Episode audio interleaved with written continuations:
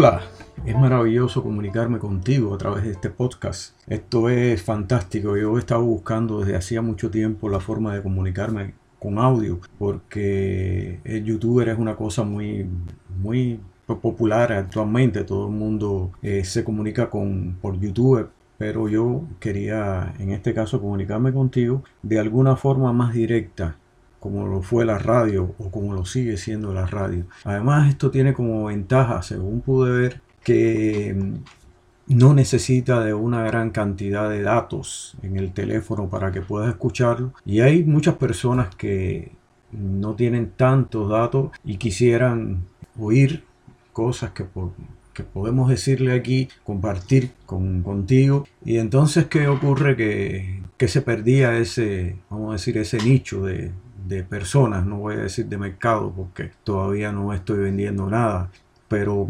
sí, sí creo que es una forma de, no solamente por el ahorro de datos, sino también cuando si uno va manejando, si uno va, está trabajando, haciendo algún trabajo manual, incluso cocinando, puede ir escuchando y no tiene que dedicar la atención a mirar el teléfono, la pantalla del televisor, como ocurre en YouTube. Entonces, por ahí, buscando y buscando, fue que se me ocurrió hacer esto.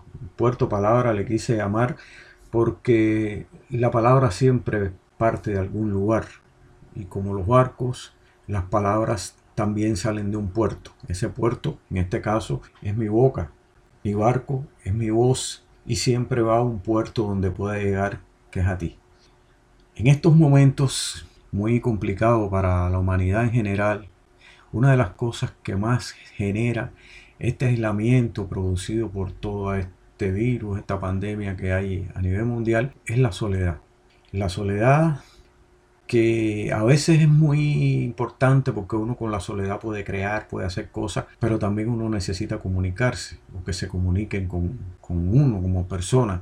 Y entonces he pensado que una de las formas de evadir esto que se llama soledad es hablando contigo, es hablando de los problemas que podemos tener, de las alegrías, de los anhelos, de todo lo que podemos querer tú y yo y por ahí ir solucionando cosas, pero sobre todo ir alegrándonos el alma.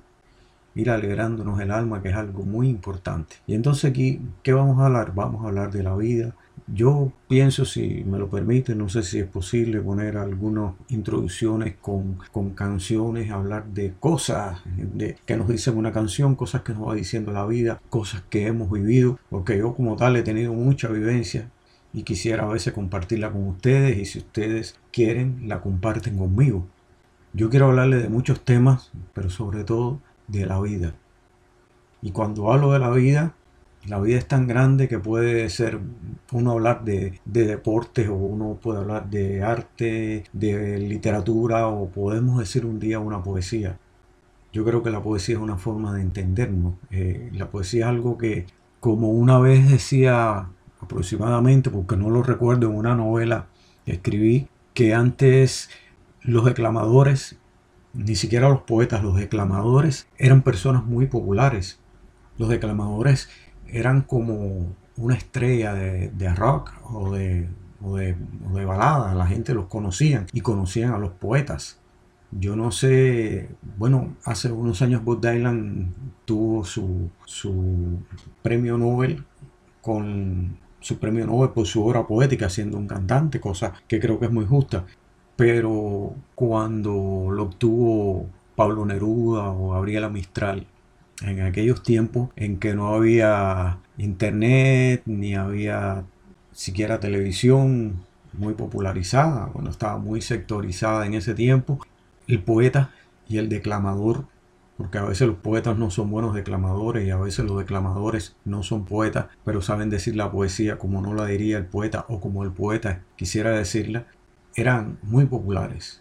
Yo recuerdo a un declamador que había en mi país, no sé si aún vive, le llamaban el acuarelista de la poesía antillana. Pero bueno, no solo le voy a hablar de eso, yo era un niño y, vivía prácticamente en una emisora de radio y estaban los declamadores incluso de mi familia que en su programa hablaban y yo soñaba cuando creciera ser como ellos. No pude hacer, la vida me dio otras cosas y siempre he estado detrás del micrófono o detrás de la cámara.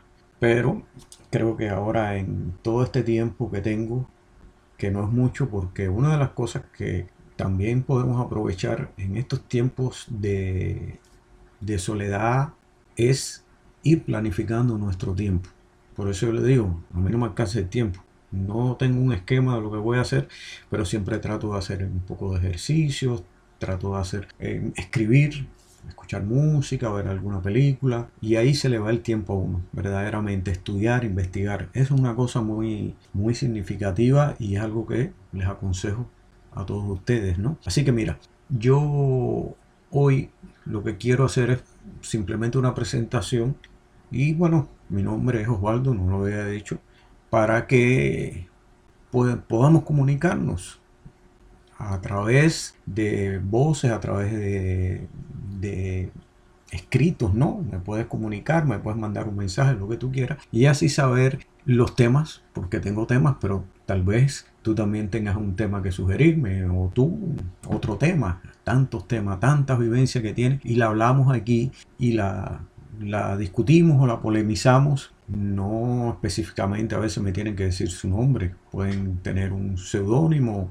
o simplemente estar en el anonimato. Lo, único que sí eh, necesito es que todos nos expresemos como sintamos, las cosas que, nos, que, que tenemos por dentro, sacarla en este programa que hoy lanzo y que quisiera que tú me ayudaras a continuarlo.